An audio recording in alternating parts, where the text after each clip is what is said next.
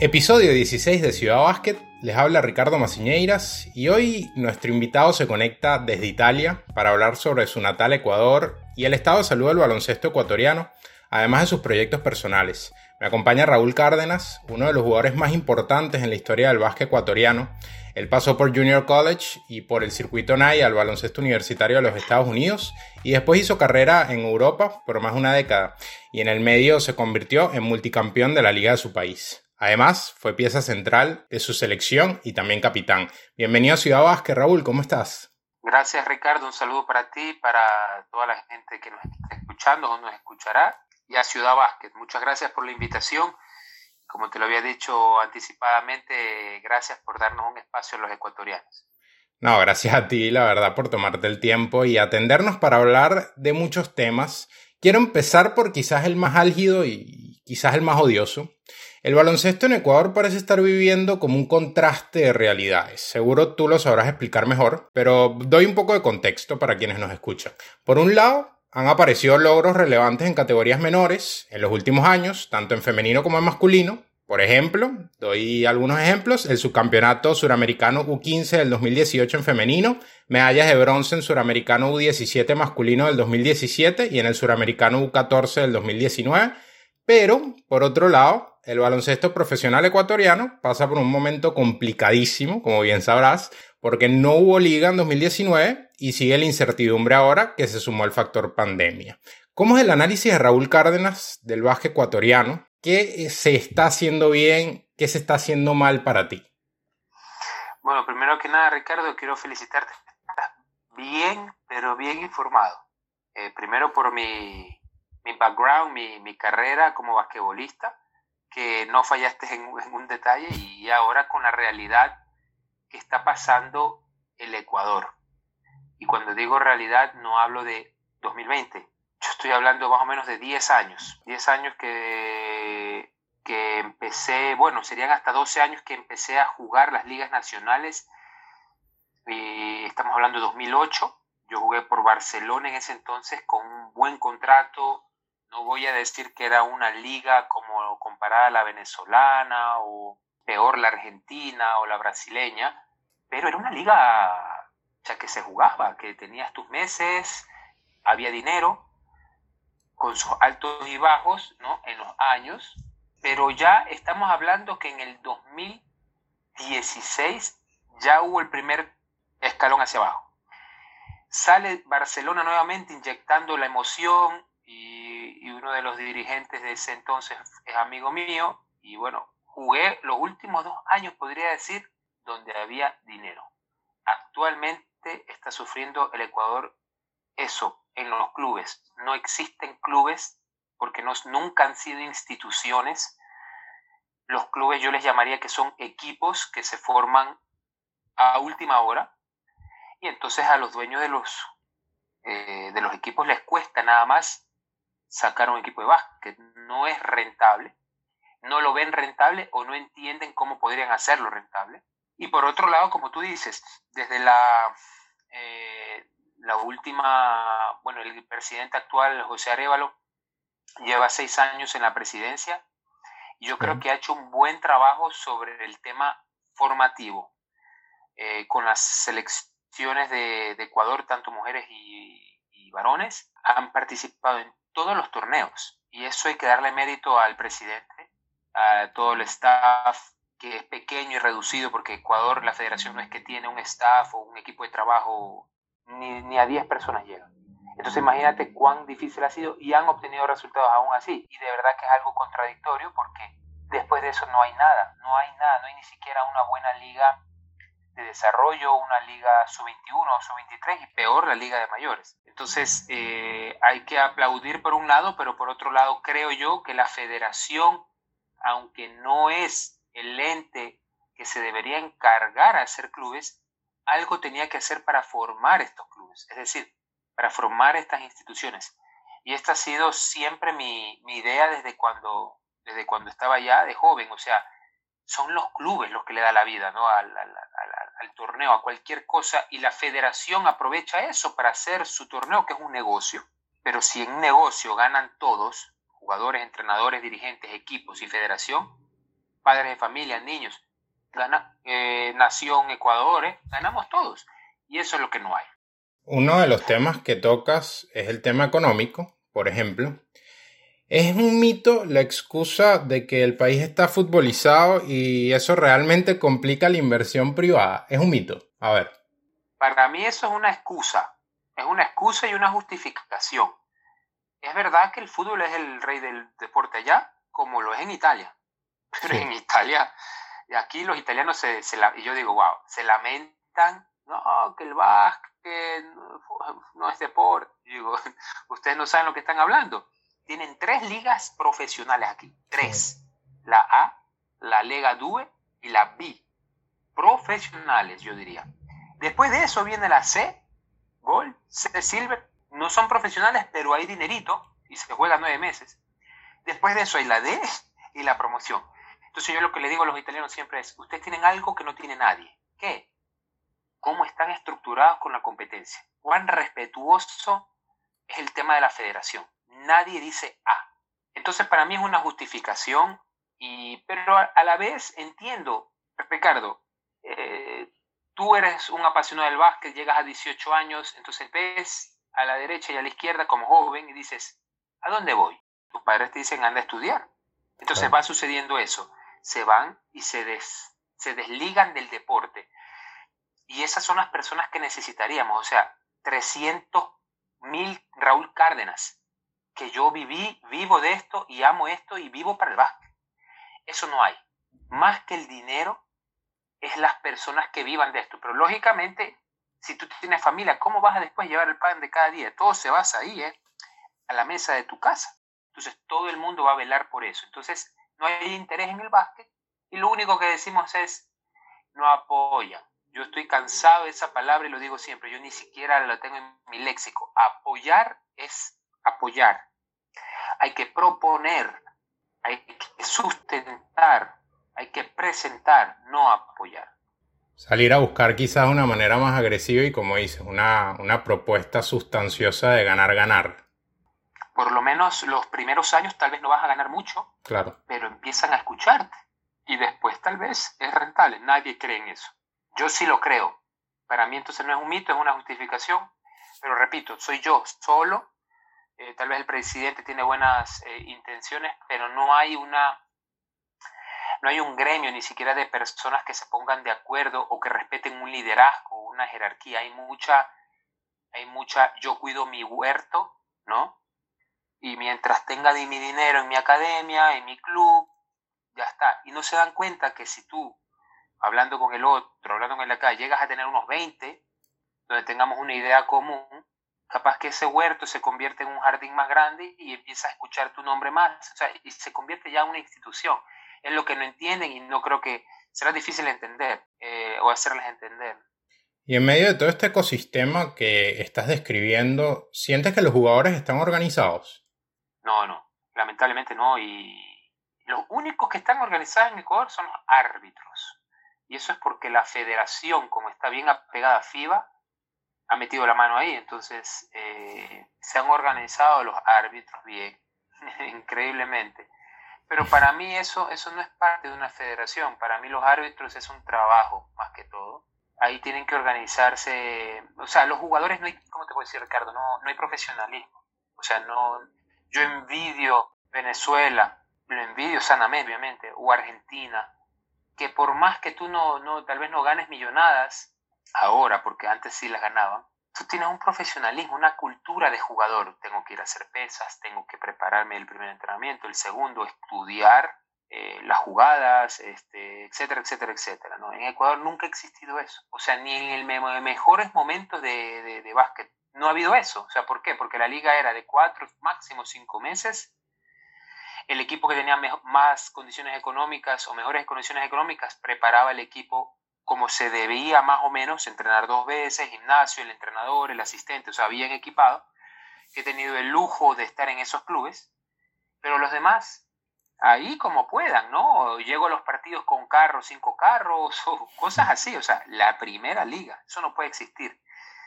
Entonces, ahí, ahí radica el tema, Ricardo, que no hay una organización de, de jugadores porque no hay el jugador profesional en sí parte hay unos cuantos, pocos, pocos, pero ni siquiera ellos, porque no saben lo que es profesionalismo.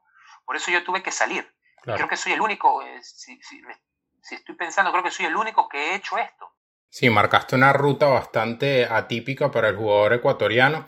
Te escuché decir en una entrevista hace ya algún tiempo, más de un año incluso, que tenías ideas para una liga nacional mejor en Ecuador. ¿Apuntas a ser dirigente dentro de la liga, formar esto desde cero? Cuéntame qué te gustaría, qué estás apuntando en ese sentido dentro de tu país. Sí, yo propuse eh, la Superliga, pero era una propuesta agresiva, como tú lo dijiste, para los clubes. Imagínate, y lo vamos a hablar con números, Ricardo. Imagínate que mi propuesta era la siguiente, para hacértelo breve. Cada club que ya estaban, porque e-, eran los clubes que estaban actuando en, en, esa, en ese año, pero estábamos hablando para el, el siguiente año, no me acuerdo si era el 2017, me parece. Cada club tenía que pagar 10 mil dólares. Con eso 5 mil dólares se usaban para la liga, árbitros más que todo, más, más, más, más operativo para la liga, es decir, árbitros, es que el árbitro era un rubro bastante alto, y los otros 5 mil dólares era para armar el recurso humano de la liga que funcione. Es decir, gerente deportivo, un community manager, o sea, algo mínimo, una oficina, y me le echaron para atrás y, y por la espalda. Esa es la típica cosa en Ecuador. ¿Por qué? Porque Raúl Cárdenas era jugador. Me identifican como jugador. Ah, ¿y por qué va a ser Raúl Cárdenas ahora? ¿Y por qué? O sea, muchas preguntas que yo digo, wow, que vaya el que sea, no tengo que ser yo. Yo sería contento que exista una, una liga. 10 mil dólares, Ricardo, y con eso se garantizaba el club que iba a ser la franquicia de esa ciudad. Te puedes imaginar. Cosas que en Venezuela una franquicia te cuesta, mejor ni hablemos de ese, de ese valor. Totalmente. Bueno, ahora no sé cómo estará eso, pero yo había averiguado. No era un monto desfasado. que ni se sueña la gente de Ecuador. Entonces, entonces yo les daba la oportunidad, mejor dicho, con la federación, porque esto fue una, una presentación de la federación, de que ya ganes tu, tu franquicia, tu nombre, con 10 mil dólares y ya tenías pagado todo. No, por eso te digo, Ricardo, no son instituciones, son equipos que quieren estar ahí para figurar y hablo de los últimos equipos que han jugado, porque en la época que yo jugué por lo menos estaba, por ejemplo, la UTE, que es una universidad. Desapareció. que es una universidad. El masculino desapareció. Eh, masculino, UTE masculino y femenino, todo desapareció en básquet. UTE quebró en, en deportes. ¿Por qué? Porque todos los recursos, pero que también manejaron mal, todos los recursos agarraban de la universidad. Y no es así. O lo que tú tienes que generar es, es, patrocinio. ¿no? Patrocinio, merchandising, venta de jugadores, bueno, etcétera, etcétera. Entonces, eh, los demás clubes eran clubes aparecidos de los últimos años, y clubes como te digo, o sea, así, equipos, o sea, son clubes de papel, se llama en Ecuador. Entonces, para mí radica ahí el problema, Ricardo, no es un tema de que si hay liga, hay liga, estructura, no hay nada, Ricardo, no hay nada, o sea, es una pena, o sea, si antes había algo, ahora no hay absolutamente nada. Y por mi lado, sí tengo ganas de, hacer eso, pero estoy solo. Claro. Eh, me he tomado un tiempo y le he dado, y le he dado tiempo a, mi, a mis cosas personales, a mi, a, mi, a, mi persona, a mi individuo también, porque estoy yo en la transición de jugador, coach, coach, manager, coach, manager, director deportivo, ¿ya? Entonces, tú sabes que tenemos la fundación allá en Ecuador también, que le estoy dando bastante fuerza. Pero es la misma pregunta. ¿Yo qué hago teniendo niños preparándolos para jugar a dónde? Es que no hay. Es que no hay ni siquiera la, liga formativa. Eh, está esto peor con la pandemia, ahora está todo cerrado, pero anteriormente no había un, no hay una liga competitiva duradera. Entonces estamos en graves problemas en, el básquet, pero si, si yo me lo permiten, yo seguiré, yo seguiré, esto es lo, esto es lo mío, entonces eh, seguiré sumando personas, que es lo que estoy tratando de hacer, que entiendan por lo menos la mística, ¿no? El baloncesto. A ver, porque no todos los jugadores tienen la oportunidad de salir y esos chicos que se están formando normalmente o lo común es que miren directamente a la liga profesional de su país como un futuro inmediato para ser profesional y si la liga no da estabilidad se te van a quedar muchos en el camino, ¿no? Exactamente, tal cual como lo dijiste. Si no tienes un mercado local, no todos pueden ir a Estados Unidos, Europa, o sea, son, es un 0. no sé cuánto por ciento que podría ir alguien de Ecuador a una, a una beca eh, universitaria y si tiene suerte y ayuda. Cuando presentaste esa propuesta, ¿son muy pocas las personas que te llegaron a apoyar o nadie te apoyó? ¿Cómo fue ese ecosistema de la gente que te, que te escuchó en esa propuesta? Los equipos al menos. ¿Sentiste apoyo de alguno? En teoría es en ese momento que yo organicé la reunión en un hotel, o sea, cosas que nunca creo que habían hecho. Eh, estuvieron todos los clubes, todos me apoyaron. Ok. Entonces yo dije, wow, estamos para arriba. Pero después, chao, o sea, porque, ok, listo, entonces yo no puedo participar porque no tengo 10 mil dólares. Es que no los tienen, Ricardo, no los tienen, ni siquiera 10 mil dólares los tienen y no y ni siquiera lo ven como inversión. Es decir, listo, yo pongo 10 mil dólares, hago mi equipo, así sea con muchos juveniles, pero entre taquillas, sponsor, me, me, me, empiezo a mover, pues, ¿no? Y empiezo a levantar 10 mil dólares. Yo no creo que, que, eso no lo podían hacer, es simplemente el tema de esa mística que no existe y de ver más allá, o la resistencia que tengo yo, porque quiero hacer las cosas bien, pero tengo la contra, tengo contra de muchas personas, mucha resistencia. Y, es una pena eso, porque debería, creo que ser el contrario, o sea, apoyar tal vez el liderazgo, la jerarquía y la experiencia que uno puede tener, ¿no? Y, y tal vez levantar verdaderamente el básquet, pero ahí están las cosas estancadas y, y, seguiremos así, si es que no nos unimos, y cuando hablo de unión hablo no decirlo de boca afuera, o sea, unión verdadera. Aquí está el, líder, aquí está el proyecto, sigamos eso, sigamos. Entonces, eso. Ya me diste algunos ingredientes de lo que sería tu liga ideal. Me, me, comentaste este tema de la distribución de recursos con los que se inscribirían los equipos para participar. Está el tema de la duración del torneo, que también es un dolor de cabeza en algunos países. Ha pasado en Venezuela también, que la liga se hace muy corta, no hay actividad durante suficiente tiempo eh, y eso termina afectando. También pasa en Colombia, la liga no es lo suficientemente larga. Digamos que no, no es algo que aqueja a un solo país de la región. ¿Qué más tiene tu liga ideal en términos de importados, por ejemplo, y otros elementos? Bueno, eso, eso ya es una parte de forma, ¿no? El cuántos eh, eh, extranjeros puedan ir. Pero yo, por ejemplo, yo propuse que sean siempre, por ejemplo, tres extranjeros con un, con un, este, un latino o un doble pasaportado, ¿no? Porque hay muchos también jugadores que tienen, por ejemplo, ya el pasaporte ecuatoriano. Okay. Y los demás que sean ecuatorianos y dividiéndolos por edades, ¿no? Dándole prioridad siempre a los jóvenes. Y inclus, e inclusive yo había, eh, o se había escuchado de decir, eh, hagámosla libre extranjeros. ¿Por qué? Por los costos. No voy a decir que los ecuatorianos estábamos eh, cobrando mucho, pero para tú presentarle a una empresa un producto bueno, tiene que haber buen espectáculo. Claro. Entonces, eh, eso como primer punto se había topado. El segundo punto era, nosotros los ecuatorianos necesitamos estar afiancados al lado de jugadores verdaderamente profesionales como americanos, cómo entrenan, cómo, cómo hacen sus entrenamientos personalizados, cómo, cómo juegan los partidos. Y eso era el tema para que empiecen a acostumbrarse los jugadores. Entonces, iba mucho ahí, pero ahí saltaron también muchas personas diciendo, pero no, los jugadores nacionales, la selección, que sí es verdad. Pero lamentablemente no podemos ver una selección nacional del Ecuador, para mí parecer, senior, ya disputando primeros puestos por el momento, poniendo una liga todos nacionales, porque con eso van a competir. Si tú le das al clavo y le das de mal, de una forma equivocada, va, va el clavo a ir mal y se te va a salir. Tú tienes que darle el clavo donde tienes que darle para que vaya en esa vía y tal vez te vayas a demorar más. Eso, eso es lo mismo que sucede en el básquet. Tenemos que, de alguna manera, los si tú no le das profesionalismo, por eso, por ejemplo, los entrenadores tienen que venir de afuera. Nosotros estamos muy mal en entrenadores, muy mal en, el tema coaching.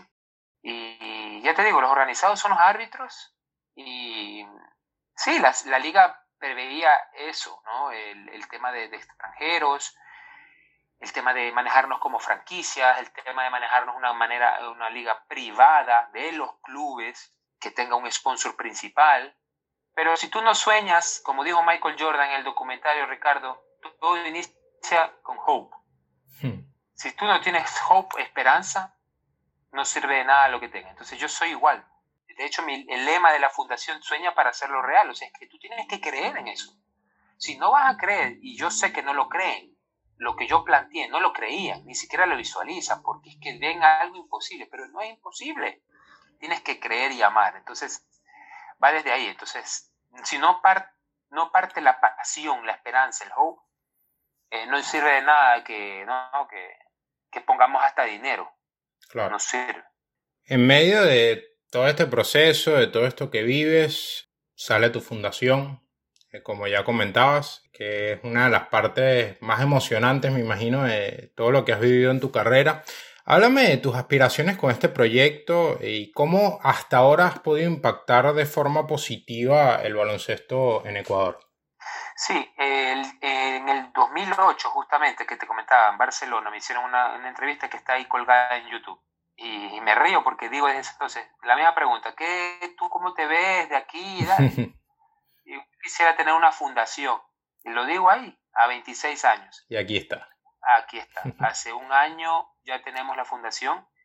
Es verdad que la hicimos eh, registrada en el MIES, en el Ministerio de Inclusión Social, que no es el Ministerio de Deportes, así se maneja en Ecuador. Entonces, pero eh, la pudimos sacar. Entonces, es una fundación que nació con mi idea, porque yo siempre he, tratado de ayudar a los jóvenes. Como yo pasé por lo que pasé, dije, o sea, me da, me da siempre ganas de ayudarlos, así sea entrenándolos, así sea dándoles consejos, me gustaría que me llamen, y todo eso siempre me ha gustado. Entonces, la idea cuál era? Hay jugadores que tienen potencial atlético, físico, pero no tienen el potencial económico, no tienen las condiciones económicas ni para hacerse, ni para comprarse un par de zapatos.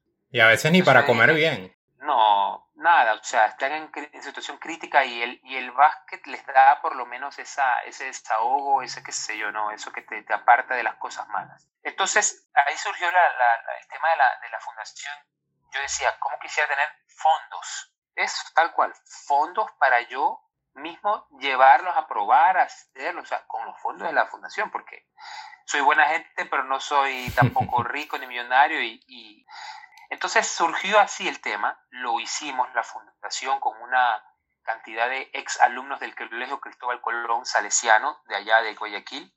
Entonces toda la gente de allá de mi colegio es gente de confianza y después pues Ricardo, ya con, con la fundación, te cuento, no nos ayuda nadie, no, no, tenemos ningún tipo de subvención, o sea, todo lo que yo he soñado todavía no llega porque, porque nadie te da nada, así nomás. Entonces, yo sé que algún día llegará y tendremos para hacer, yo, bueno, yo sueño ya a tener mi, mi ciudad deportiva, o sea, no solo un coliseo, sino tener propio un, un centro deportivo, no solo del básquet, no solo del básquet, porque yo decía, aquí hay talento, lamentablemente se han perdido con al pasar de los años se han perdido tantos talentos, no solo en el básquet, ¿no? Y, entonces nada, eh, ¿qué, es lo que ¿qué es lo que hicimos? Las academias. Entonces nosotros hacemos academias eh, pagadas, una, realmente es una, y hay unas dos academias no pagadas. Tal vez pagan algo mínimo para los entrenadores que están ahí. Pero entonces tenemos eh, niños entonces, si es que es de competir, nosotros hemos hecho una fusión con LDE, eso sí es un club. Ellos tienen un club, por ejemplo, social, piscina, ¿no? Pero no tienen coliseo. Tienen una cancha de básquet, llegamos a un acuerdo, entonces estamos ahí, funcionamos ahí. Pero cualquier tipo de competición, ya nosotros participamos como LDE. Liga Deportiva Estudiantil se llama. Eh, que el presidente es inclusive un exalumno del colegio mismo, me llamó, me dijo, ¿quién más que tú, Raúl, para que estés en el básquet? Le digo, pero claro, pero el tema es que necesitamos un techado, es una cancha de cemento y ni, siquiera, ni siquiera lisa, una cancha brusca y, el sol que pega en Guayaquil, entonces los niños de allá, los padres, ay, que el sol. Entonces, el año pasado, por ejemplo, hice un convenio con un colegio que quedaba al lado, que tenía techo, pero después vino la pandemia, todo cerrado ahora, imagínate, o sea, en un año hemos hecho malabares. Eh, uno de los propósitos míos era que pues, en enero llega el invierno, que llueve, era de techar esa cancha, pero yo creo que no, no, ya no lo voy a poder hacer porque te cuesta, te cuesta 60, 70 mil dólares, entonces mm, claro. que lo podemos sacar así nomás. Entonces nosotros aspiramos muy, muy arriba, Ricardo, muy arriba y, y si sale alguno bueno, lo, lo, lo, yo con los contactos que tengo, por ejemplo con Kevin, eh, todavía no llegamos a pegar bien con Kevin algo bueno, pero yo ya sé que ya mismo viene, ayudar al chico, eso es netamente ayuda. Tú te preparas en la academia y la fundación te consigue tal vez el contacto, o lógicamente tienes que ser bueno. Y yo personalmente he ayudado a Brian Carabalí, que está actualmente en, en. Sí, en Argentina. Claro que eso es fácil. Ahí está en Argentina donde tú estás. Claro que eso es fácil porque él es 2 metros 15. Pero para que tú tengas una idea, Brian Carabalí no tenía ni para un pasaje. Entonces, yo hice, a ver, bien, te vine a Guayaquil, hicimos un video como se debía, como me lo dijo Kevin, y eso cuesta. Lo llevé a Brasil, me lo regresaron, ya estaba yo estresado, Dios mío, ¿cómo hago? ¿Cómo me lo regresan? Y gracias a Dios, gracias a, a otro contacto, pudimos colocarlos en, en Kimsa.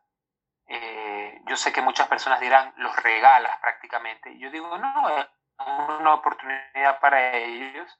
No hay ningún centavo de beneficio por mi lado. Eh, mi beneficio es, creo, ver a ese chico de 2 metros 15 que no está en Ecuador vagando por las calles, claro. sino que está jugando profesional en una liga competitiva. Y así, bueno, hay unos dos más que están en Estados Unidos que también intervine, beca completa, y otros dos que vinieron en Italia, no beca completa, pero en la vida un ecuatoriano había venido en Italia a la formativa, entonces traje a dos. Y Blanquita Quiñones, que firmó en Serie A también, yo tuve también intervención ahí, a pesar de que eso es otro, otra historia, pero sé que yo tengo que ver ahí porque ella entró por, porque fui yo el que enseñé los videos de ella. También esta fundación, o sea, por todo lo que me estás diciendo, si llegas a, ir, a seguir haciendo las cosas bien, llegas a conseguir los fondos, también de cierta manera puede ser una forma de mostrar que sí se puede, ¿no? Eh, a todas esas personas que les presentaste un proyecto y les hablaste de dinero, de conseguir dinero, de utilizar el dinero. Exacto, Ricardo. Yo hace dos años o un año, no me acuerdo, decidí, dije, basta pelear porque yo soy alguien que dice las cosas de frente, no me tengo nada. Eh, por eso yo creo que tengo bastante también resistencia. Eh, pero yo amo lo que hago, sé lo que estoy haciendo, entonces mm, yo como que pido eso, ese respeto. Y no quiero que el niño pase lo que pasé yo. Claro. Lo que pasé yo fue algo que no lo hace nadie. O sea, yo, yo fui necio.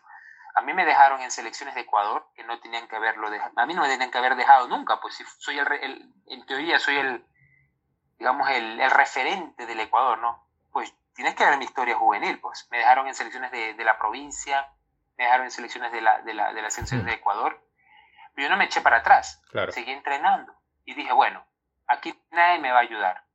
Llegué a 19 años que yo ya jugaba en, en Liga de Primera, en Emelec en ese entonces, que es un equipo de fútbol. Por ejemplo, sí. ahí todo eso funcionaba. Te daban el, los zapatos, la chaqueta, y te daban un valor por lo menos al mes, así sea estúpido, pero te lo daban. Entonces, pero yo dije, basta, o sea, yo no puedo quedarme aquí. Y empecé a hacerme mis videos, yo, todo yo. Entonces, es lo que digo, los chicos, por ejemplo, el Brian Carabalí de turno, no aprecian a veces las cosas que tienen o las cosas que uno gratuitamente les está dando. Yo hubiese querido tener un Raúl Cárdenas que me esté golpeando la puerta y que me diga. Entonces, ellos lo ven casi, casi como que uno lo está molestando. Pero bueno, en todo caso, yo sí creo, hace un año, como te decía, dije, basta pelear, yo lo que voy a hacer es hablar con hechos. Bien. Y ahí está el tema que hablaste tú. Entonces, estamos dando resultados, estamos totalmente dentro del mercado ya, en un año es fácil, con mi nombre entre fácil. Tenemos infraestructura, tenemos staff de entrenadores, tratamos de hacer capacitaciones, tratamos de levantar un poquito de dinero, no es mucho, y no es mucho para ni siquiera techar, pero, pero ahí estamos sobreviviendo la pandemia nos ha molestado a todos, pero yo creo que sin pandemia hubiésemos hecho cosas mejores. Te me adelantaste con el tema de algunos prospectos. Por cierto, le aclaramos a la gente que cuando nombras a Kevin se refiere a Kevin Shepmans, es un comunicador social venezolano que, bueno, ha trabajado para sacar algunos chamos, eh, no solo de Venezuela, para hacer enlaces para que logren llegar a algunas eh, academias, algunos colegios en los Estados Unidos, sino también con algunos prospectos eh, de la región. Me gustaría preguntarte por varios de estos prospectos que mencionas y que tienen un futuro muy interesante y empiezo por la principal, porque la verdad que deslumbra lo de Blanca Quiñones. Háblame un poco de ella, una de las anotadoras más talentosas de aquel FIBA América U16, 14 años y un físico súper privilegiado. Eh, así lo dijiste, ella está bendecida por el Señor y yo creo en esas cosas, o sea, no sé mentalmente, creo que también es bastante humilde y trabajadora, así que hasta eso tiene esa niña va a estar en la WNBA fácil. Y lo dije hace tres años cuando yo hice el campamento en Guayaquil, la invitamos, la, trajeron y tenía 11 añitos. El entrenador que yo llevé, el americano, en ese momento alzó el teléfono a, a una prep school de California de las más costosas, Bishop. Ya tiene la beca, le dijo a la madre. Y la madre se queda sorprendida y dijo, ¿sabe qué? Es muy pequeña. Y yo creo que tuvo una buena elección. Yo creo que sí lo hizo bien, porque de verdad, 11 añitos, digo, uff. Y le, pero le fue bien a Blanquita, esa también es otra, porque si no el tren se te va también una vez. Pero Blanquita tiene demasiado potencial. Era normal que pase lo que está pasando con ella en estos momentos. Ella está jugando ya en primera, primera liga italiana. ¿Te gustaba más esa ruta para ella de Europa que Estados Unidos? Totalmente, se la propuse yo, a los padres, a todos. Pero el ecuatoriano como el sudamericano, creo yo, ahorita ya se está, ahora se está rompiendo ese, ese enigma, o ese tabú, perdón, enigma, ese tabú, Estados Unidos, ¿no? ¿Por qué? Porque en Estados Unidos si tú no llegas a la NBA, te quedaste. Pero si tú vas a Europa y te forman, porque cada eh, país tiene sus reglas, pues, ¿no? En Italia, por ejemplo, necesitas los cuatro años de formación, cosa que yo no hice. Si hubiese tenido esos años también y lo hubiese sabido, jugaba como italiano de formación, que se llama. Blanquita, entonces imagínate con el potencial, viene Italia, está haciendo los años de formación, ella llegará a 17 años, que ya cumplió esos cuatro, se va para la NCAA, cualquier universidad la va a querer, la rompe allá cuatro años y aprende el inglés, aprende el estilo americano, termina la, la, la NCAA, salta a la WNBA. La WNBA son seis meses, obviamente tienen que jugar en Europa. Regresa a Europa con un contrato que no te digo porque es europea, con un nivel mejor de una Real Americana. Claro. Ya te dije todo de Blanquita. Esa fue mi propuesta hace un año, hacia los padres y tal. Pero bueno, cada uno tiene sus decisiones. Yo te digo lo que simplemente le dije y presenté el, el, video que me envió la madre a, a Campo Vaso. Sí. Y, ahí empezaron ya, después hicieron todos ellos. Bien por Blanquita, bien por Blanquita y, esperemos que siga así como lo está haciendo ahora. Creo que la mentalidad está bastante sólida. Es una niña. Sí, claro, claro. Ahora es que tiene camino por delante, pero muy lindo escucharte hablar así de ella y decir con esa seguridad que va a llegar así de lejos. Sin duda tiene una proyección envidiable. Te hablo de otros tres prospectos, ya mencionaste uno, Brian Carabalí. ¿Has podido ejercitarte o bueno, coacharlo de manera directa? Veía que incluso hacía sesiones de entrenamiento con él, Háblame de él, qué proyección le ves, va a tener, va a seguir teniendo roce acá en Argentina, eh, quizás más tiempo de juego para la primera división, un roce más duro, porque había tenido oportunidad en, Liga de Desarrollo. ¿Qué proyección le das a, Brian con 2 metros 14 que sin duda no sobran ese, ese tipo de jugadores en las selecciones? Claro, yo a Brian le dije, si tú pones, enciendes el radar en tu cerebro, tú estás en la NBA Brian es acá, cosa que, no tiene, cosa que Blanquita no tiene ese problema. ¿Por qué? Porque Blanquita es pequeña, tuvo otra situación social. Brian tiene, tiene una, historia de contar y es la que te estoy diciendo. O sea, oye, Ricardo, es que las historias son increíbles. 2016, 2017, asomo una foto en Facebook de un amigo mío que es dos metros ya. O sea, lo conozco yo. Y veo esto y veo este animal al lado que le pasa con... Y se me paran ahorita los pelos de, de, contártelo. Digo, ¿qué es esto? Empiezo a llamar, ¿no? Entonces, a contactar y tal. Llego, a, llego a, Ecuador a jugar ese año en la liga con Barcelona Y creo que ahí me equivoqué. Yo tenía que haberlo impulsado a él a traerlo a Barcelona. De hecho, se lo dije a mi amigo, en ese entonces el dirigente de Barcelona. Le digo, trae a este chico, invierte en él. Creo que no me escuchó y como es joven, no le dan chance a los jóvenes. Pero era 2.14. Bueno, en todo caso, eh, yo no lo entrené a Brian. De hecho, me hubiese gustado creo que hubiese aprendido bastantes cosas. Yo lo que hice fue un, un video donde él se entrenaba conmigo y ese fue el video que sirvió para empezarlo a, a, proponer. Ahora, cuando yo lo conocí a Brian, yo ahí tenía que haber hecho todo lo que hice después. ¿Por qué? Perdió dos años Brian, porque lo que tenía que haber hecho Brian, según yo, era, eh, bueno, Europa ya no tenía oportunidad, pero tal vez podía venir, podía, tal vez podía irse a Estados Unidos. Entonces, eh, pues pensé en Sudamérica y las, y las alternativas son Argentina o Brasil, pues, ¿no? Probé Brasil y lo logré meter en un equipo, pero me lo regresaron, en un, era un equipo, no sé si lo conoces, Liga, Liga Sorocaba, Liga Sorocaba, es un, equipo de, de, baja clasifica. De ahí Flamengo un poquito estuve interesado, pero por la edad creo que no podía, ya, o sea, tomar ese tema de, de formativo brasileño, me lo regresan bueno, Argentina probé y enseguida interesado, obviamente, el equipo de Kimsa, que creo que tiene una buena estructura, ¿no? Y, y de entrenadores y de infraestructura.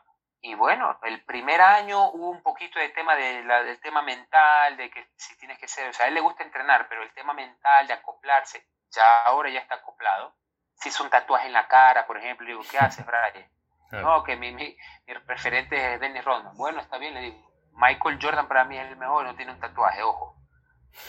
Pero bueno, cada uno, cada uno eh, que decida lo que tenga que hacer el mayor de edad. Pero siempre le estoy aconsejando. Él está en contacto conmigo, no es alguien que habla mucho, pero me da satisfacción que me dice, no, Raúl, si yo por ti es que estoy donde estoy. Gracias, le digo, eso me hace, me hace llena de, de alegría. Y no lo tiene que saber la gente, yo no estoy posteando cosas en Facebook. Yo, basta que lo sepa yo. Y yo lo que le digo a él, que el objetivo es el cielo no puede ver a Argentina. Tiene que romperla en Argentina. Cuatro años le dije. Y yo mismo me cargo en, o si la rompe ya, ni, no yo, o sea, lo van a ver y te van a llamar. Y, si no es NBA, y si no, y si no, es NBA, será Europa. Ya él juega como refuerzo, o sea, un, un tipo 2-14, no importa que seas ecuatoriano, te van, a, te van a ver. Ese es el objetivo. Claro. Un par de casos más, eh, también que están siguiendo un poco la ruta que tú marcaste, la ruta típica, atípica, como decíamos, eh, para el jugador ecuatoriano, Luis Riasco y Aaron Capurro. Háblame un poco de ellos, Raúl. Sí, Luis Riasco, Aaron Capurro, los conozco desde pequeños. Eh, ellos eh, cumplieron, digamos, todas las etapas formativas en Ecuador, las máximas que podían hacer, selecciones de Guaya, todo lo que hice yo. gracias a la gestión, es lo que decimos, de la Federación Ecuatoriana de Básquet que competía en las Sudamericanos, los sudamericanos, ellos tuvieron esa oportunidad de hacerse ver y de hecho fue esa medalla que consiguieron, me parece, ¿no? De que clasificaron a un pre... Eh... Premundial. Sí, entonces imagínate, entonces imagínate la visibilidad que tuvieron ellos, ¿no? Entonces en ese entonces no aparecía Raúl Cárdenas, los conocía, ellos me conocían, pero no había ningún tipo. Yo lo que hice fue un campamento, como te digo, con este americano, donde invitamos a Aaron. Aaron todavía estaba en Guayaquil Luis Riascos, ya le habían hecho el contacto, ta, ta, ta, ta, y saltó. El padre de Luis Riascos me llama sin conocerme, me dice, Raúl, por favor, necesito su ayuda. ¿Qué pasó? Luis Riascos no está bien en Argentina, quiero ver si me da una mano con la federación, para ver si intervienen, porque no lo querían dejar, lógicamente. Está en gimnasia de esgrima, ¿no? Si no me equivoco. Sí. Que no era una mala opción, no era una mala opción, pero bueno, él no estaba bien y tenía una beca, o, no estaba bien, o le lavaron el cerebro, porque le ofrecían este tema en California. Yo no, yo no, aparecía en la película todavía. Aparezco en la película cuando eh, me dicen esto, entonces yo hablo con el presidente, le digo, mira, hay que sacarlo a Luis de ahí. Eh, interviene la federación, bueno, logra irse un poquito mal hasta con el club, claro, puede hasta entender el club. Se va y ta, pum, California. Y él va allá y hace eh, todo lo que tú sabes que es prep school antes de llegar a, una universidad. Luis Reascos, después de hacer el camp, con el mismo individuo, le consigue Eh, también algún prep school, pero no tan bueno. Ahí sufrí un poco, creo que Luis, pero yo no tuve mucho contacto con ellos dos. Son personas aparte que no, no creo que hablen mucho. Pero estaba, estaba atrás de la, de la, de la puerta viendo todo. Claro. Hasta que, bueno, ya terminaron años de prep school y esto es lo que a mí no me ha gustado. Y creo que es por la parte educativa. Luis Rasco tenía que haber ido ya o haber fichado por una NCAA División 1 lo querían algunas, pero finalmente creo que por notas termina yendo a un junior college. Esperemos que, y ahora viene la pandemia, imagínate, entonces esperemos que después del junior college él pueda fichar a una división 1, porque eh, en Ecuador solo ha habido una persona que ha hecho NCAA División 1 y ese se llama Luis Guzmán, 2 metros 7, ahora obviamente ha hecho su, su, vida allá en, en Estados Unidos. Yo, yo fui a una, a una División 1, a UCF. Yo fui a UCF. Quien me probó a mí fue UCF. Yo no sabía hablar inglés, yo no, no, sabía nada.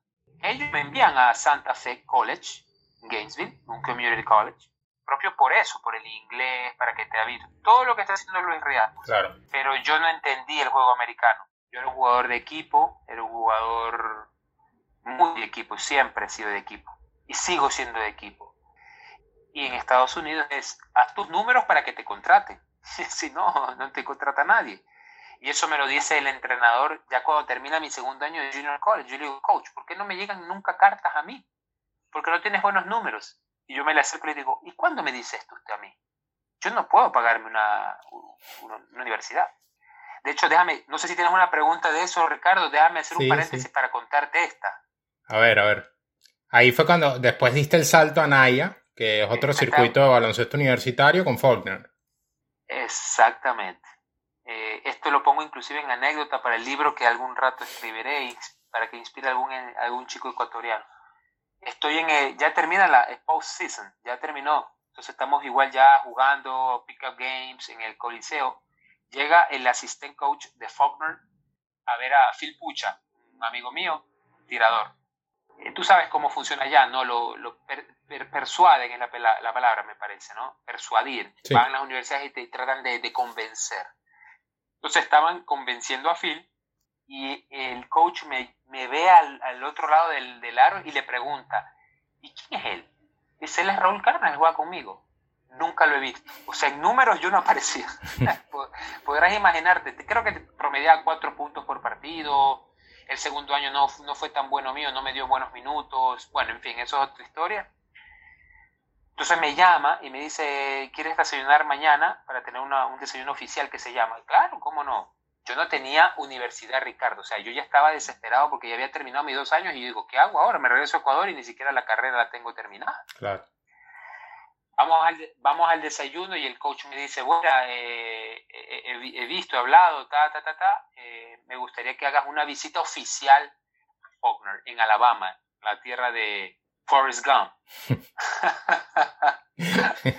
bueno, ese es Mobile, Alabama. Yo fui a Montgomery, a la, a la capital. Entonces, eh, para que tú veas, a Phil lo mandan en avión, a Raúl Carnas a pegarse 16 horas en bus, en Greyhound, esas que, no, pero bueno, ahí, ahí vamos. Llego al, al ah, bueno, antes de eso hablo con mi coach de Community College y me dice, anda porque pueden tener una media beca. Digo, ¿cómo media beca? Yo no tengo dinero, coach. Tú anda, me dice. Bueno, voy. Tal cual, Ricardo, como Rambo. Me pongo la cinta atrás, me pongo el cuchillo aquí en la bota y me voy a hacer ese, ese, esa prueba. Me ve el entrenador y empezamos, fin de semana. Te la resumo así, los maté. Cuando uno tiene hambre, es así, ¿eh? Lo maté. El día siguiente me llama el KEC, el carro, vamos a desayunar y me pone el papel de la full scholarship, 100% en la mano. O sea, para mí era, ¿qué pasó aquí? Ahí cuando inicia todo y se me paran los pelos de punta porque para mí es un logro enorme que los chicos no tienen idea de lo que es eso. O sea, no tienen idea. Ni ni el mismo Luis Reascos y Aaron Capurro, yo creo que si me explico, o sea, ya hubo un campamento de por medio, jugaste en la selección de Ecuador, fue bien, ganó Ecuador, entonces te ven. Acá en mi época no había ni siquiera tecnología buena. 2003, 2003 fue cuando saliste, tenías 19 años y probablemente en ese entonces que entregabas cintas en VHS. Exacto. Oye, estás bien informado, Ricardo. Exactamente. VCR, este, VHS. Eh, VHS. Eh, a, mí me, a, mí me, a mí me escribió Drexel University de Filadelfia. Ellos me chequearon. No sé qué pasó ahí. Yo los llamé porque me dijeron, contacta a esta persona. Ese coach me dijo eso. Los contacté, me hablaron y después como que ahí quedó eso ahí. ¡Wow! Drexel University División 1. Después, bueno, fui a estudiar UCF, como yo te digo, después College, Santa Fe, Faulkner, y en Faulkner llegamos hasta el Fab Four, que se llama el Final, el Final Four. Entonces, fue un buen, buena preparación, el coach un loco de primera categoría, todavía hablo con él, porque creo que loco, pero me enseñó. Y esa es la vida de, de Raúl Cárdenas en nivel college y, y ya lo otro es historia también. Todo esto que me cuenta, sensacional esa transición de que te digan de mira, necesitas los números, o sea, empieza a registrar los números porque si no, no te van a, no te van a tomar a llegar y a sentarte. Cuando hiciste el cambio, por ejemplo, ya estás en Naya, ya estás en Faulkner, literalmente, ¿qué te dijiste a ti mismo? Bueno, vamos a, a producir números. No, no porque no se podía aparte, porque era un loco. Era un entrenador que si tú no corrías la primera, al banco o sea, sí, tal cual. No es que no, no tiraste un mal tiro. Te metía, eran eso, no sé si tú, tú tienes idea un poco, era y que me ha pasado y le ha pasado a jugadores. Son esos entrenadores que te, que te meten ya inclusive hasta miedo de tirar. Todos mis compañeros tenían miedo, nadie quería entrenar, siempre asustados, nos hacía correr los, suicide, los, los, suicidios. Si no llegabas al tiempo, lo repetías, ibas a estar más cansado, seguías repitiendo. Muy militar. No, más, era un loco. Te ponía las canastas de, basura porque sabía que ibas a vomitar. Ricardo, no tienes idea del nivel que te estoy diciendo. O sea, no tienes que estar, yo creo que en División 1 para tener un entrenamiento así. Era algo que ya odiabas entrenar. Entonces, él te, yo no estoy de acuerdo con eso y ahora último que hablamos, él me dice, yo he cambiado mi manera de pensar. Ajá, me parece bien, le digo, coach, porque no es la manera. Y peor ahora en, la, en los que vivimos, las nuevas generaciones nadie te va a permitir eso. O sea, es era algo, por una beca tú eres mío, o sea, no es así. Yo no sería así. Pero creo que me sirvió porque yo de ahí estaba listo para cualquier otro lado. Pero, pero como dices tú, nunca pienso en mí. Nunca pienso en mí. Siempre pienso en los demás, aunque no parezca, creo eso. Pero yo siempre pienso en, el otro, en el, de, en el contrario. Y no tuve también buenos números, yo creo, porque, o no sé si era la competición Naya, nadie, nadie casi así, no es que sobresalí, esa es la palabra. Yo no, no sé si tuve uno más un récord de, de, tiro de tres de porcentaje, mejor porcentaje de tiro de tres tuve, pero no tiraba mucho, entonces la porcentaje era alta.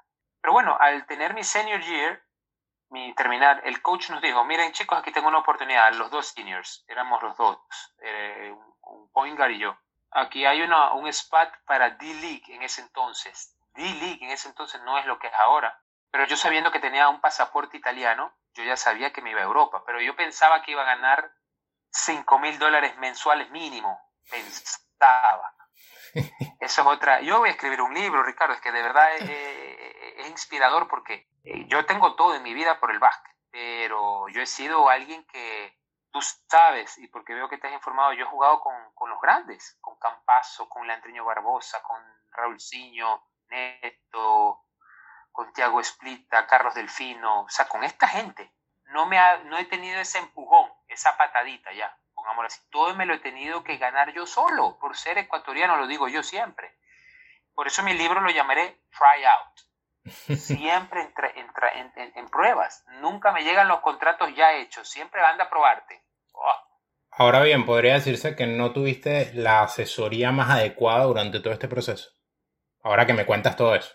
Totalmente, totalmente. No tenía a nadie, Ricardo, a nadie. Mi pobre padre, de ayudarme moralmente, ya creo que era bastante, y no tenía a nadie, o sea, ¿quién? Y en ese entonces el internet no era como ahora, que tú tal vez te contacta a alguien o te vi en Facebook un video, imagínate. Esta es la vida, yo eh, yo ya eso he superado, porque de verdad, o no sé si lo he superado, porque eso está siempre dentro de ti.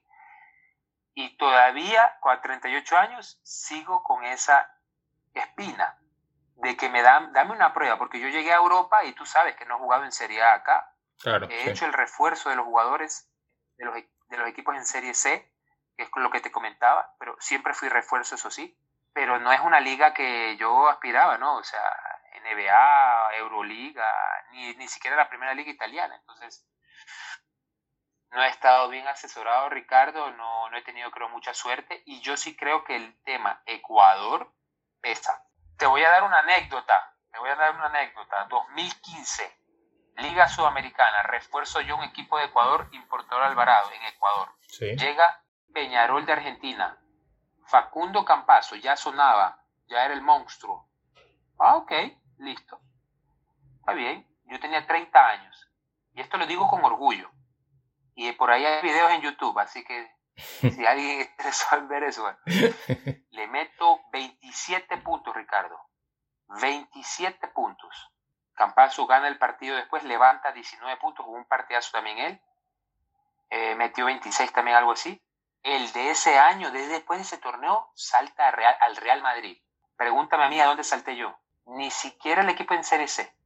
Tuve que buscarlo nuevamente y buscar y contactos así porque nadie, o sea, es, es algo que yo digo, wow, no sé qué hacer. Digo, yo, yo Jordan no voy a poder ser. Y es lo que decía siempre, o sea, soy un, soy un jugador, creo que bueno, pero como, como los que estamos nombrando, de ese nivel. Pero no es que soy alguien que te va a saltar encima y te la voy a reventar para que llame la atención. Entonces, eso es lo que ha pasado conmigo, pero son anécdotas que me han enseñado y tal vez el que soy ahora es gracias a eso. Es lo que te he tratado de decir que no sé si he, superado ese tema, pero creo que me alivio y soy contento de lo que soy ahora y tengo la fundación, creo, gracias a eso también. Entonces, he resumido prácticamente mi vida deportiva ya un poco. Sí, sí. Puedo agregar para quienes nos escuchan que Raúl también jugó en Alemania en Pro B con Merlins de Kreisheim, que por cierto es un equipo que hoy por hoy ves y ya es parte de la Bundesliga y viene a tener un temporadón. Hace nada hizo su mejor temporada histórica. No sé si estuviste pendiente del club por haber pasado por ahí. Yo, Ricardo, te estoy contando unas anécdotas que, mira, yo creo que es algo increíble ver ese equipo en Serie A y en el primer puesto. Yo conozco al GM totalmente, a Martin Romy, pero es que no tienes idea de cómo era el Pro B en ese, en ese entonces, lo que era el Pro B, que igual a mí me dieron, me dieron auto, apartamento, mi sueldo, o bien, ¿ah? Todo, zapatos, dos pares de zapatos, me acuerdo, o sea, era mi primer equipo profesional. Después de haber hecho un campamento en el 2007 en Italia, me ficha este equipo que fueron a vernos. Yo quedo MVP en ese campamento, para que veas. O sea, yo tenía que buscármela, buscármela, porque si no, nadie que me llamaba desde, desde Estados Unidos. Me voy a Alemania, súper bien. Yo ver a ese equipo ahora en Serie A, wow, me queda asombrado. Y le saco el sombrero a Martin. Él es el, él es el que ha hecho eso. Martin Romy. Y después tuviste una pasantía corta por Francia, Luke Nancy. Cuéntame un poco de eso, qué pasó ahí, por qué fue tan corta, por qué no se terminó abriendo una puerta, digamos, un poco más duradera. Bueno, ahí hay otra anécdota, pero primero quiero que tú me respondas algo. ¿Cómo tú sabes todo? Bueno, hay que buscar, hay que buscar, Raúl. y, creo, que, creo que para tu país es sumamente importante toda esta ruta que hiciste, porque no solo que, digamos, seguiste todo ese camino atípico para el jugador ecuatoriano de formarte en los Estados Unidos, jugar Yuko, Junior College, eh, después Naya, sino que después tuviste oportunidad de jugar en todas estas eh, ligas que más allá que no estamos hablando de primera división, también es una ruta atípica para el jugador ecuatoriano. Sí. No, muchísimas gracias Ricardo, por te digo al inicio, te dije gracias por, dar esta oportunidad porque inclusive a, mis compatriotas venezolanos así pueden conocer algo más de, de mí. Eh, y bueno, ahí, ahí, viene la, ahí, viene, ahí viene la anécdota. Es Luke Nancy, 2016. Raúl Cárdenas en Serie C en Italia dice, basta, o sea, yo no puedo seguir jugando acá, señores, ¿no? Empiezo a contactar lo poco que tenía de contactos y me sale un contacto que conocía al asistente de Luke Nancy en ese entonces, que hablaba español y me dice, bueno, sí, Raúl, te voy a dar, déjame hablar con el entrenador si puedes hacer una prueba. Otra vez la prueba.